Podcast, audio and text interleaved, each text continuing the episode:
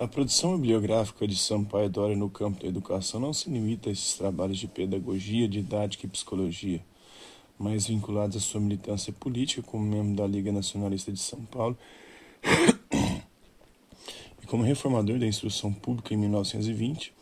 Outros trabalhos devem ser referidos, alguns deles como Instrução pelo Estado, de 1922, A Questão Social de 1922 e O Espírito das Democracias, de 1924 são intervenções no debate em cursos sobre questões de política educacional envolvendo temas jurídicos, filosóficos, sociais e econômicos. O Espírito das Democracias é obra de militância que reúne conferências de propaganda cívico-doutrinária, parte delas proferida como militante da Liga Nacionalista de São Paulo.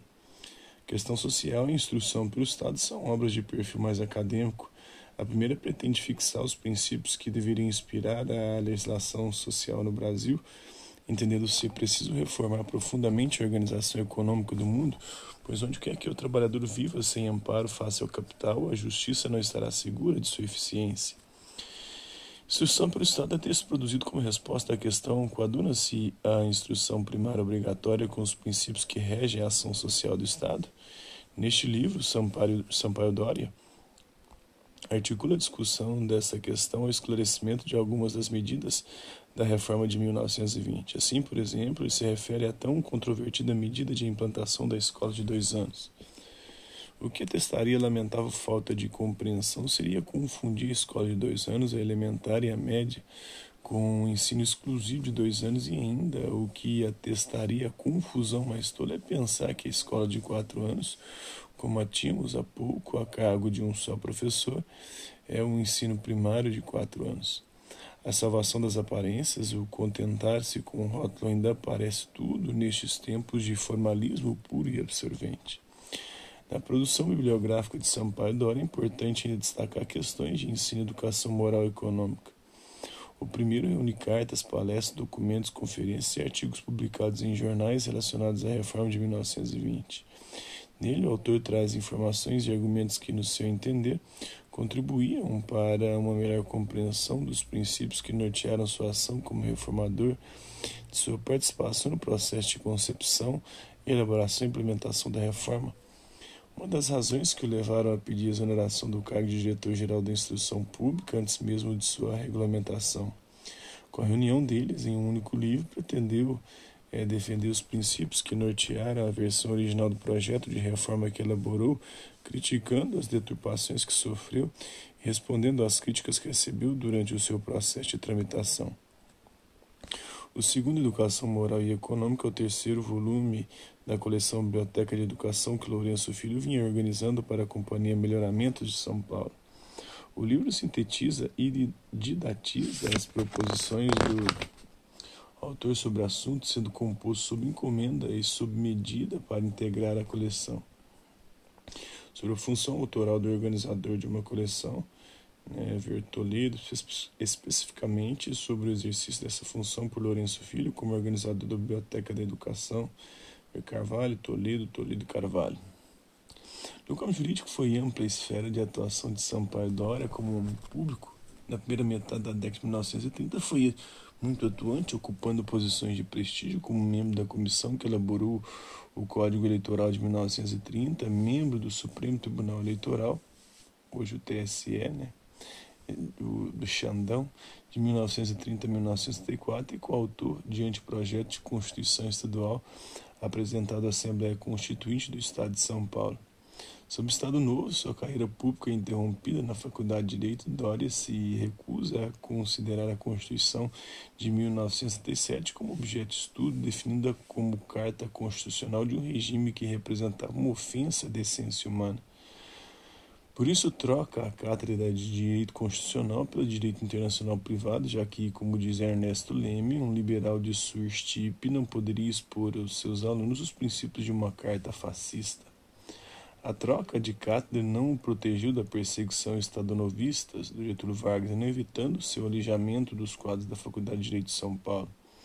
Em 1979, é aposentado compulsoriamente por conveniência do regime, juntamente com Valdemar Ferreira e Vicente Hall, acusados de ameaçar a estabilidade política do Estado Novo.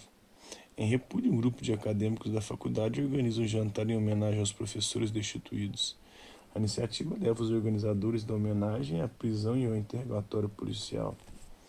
A aposentadoria é revogada em 1941 graças à intervenção do então diretor da Faculdade de Direito, Sebastião Soares de Faria, junto a Ademar de Barros e, Gustavo Capa, e a Gustavo Capanema, que acabam convencidos a interceder em favor dos três professores destituídos. Em 1951, Dória, Raul e Ferreira serão, são readmitidos. Em 1942, Dória publica as lições professadas na Faculdade de Direito sob o título conjunturalmente é, provocativo. Os Direitos do Homem, livro que é reeditado em 1946 com o novo título, Curso de Direito Constitucional. Fim do Estado Novo, a carreira do jurista liberal ganha novo fôlego e Dória voltará à cena pública. Será juiz do Supremo Tribunal Eleitoral em 1945, ministro da Justiça e Negócios do Interior na presidência José Linhares, membro da delegação brasileira na oitava sessão da Assembleia Geral das Nações Unidas em 1953. Em 1946, publica duas obras que, no parecer autorizado de Ernesto Leme, são seus trabalhos definitivos como jurista. Teoria Geral do Estado, em dois tomos, e Comentários à Constituição Federal de 1946, em três volumes. Na década de 1950, já septuagenário, vemos-lo proferindo uma aula inaugural na Faculdade de Direito de São Paulo sobre o tema Constituição e Legislação do Ensino.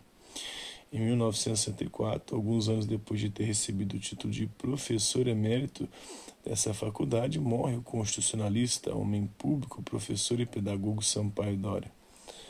Na Liga Nacionalista de São Paulo, Sampaio Dora, militante nacionalista, o Pacto Oligárquico e as campanhas das Ligas Nacionalistas.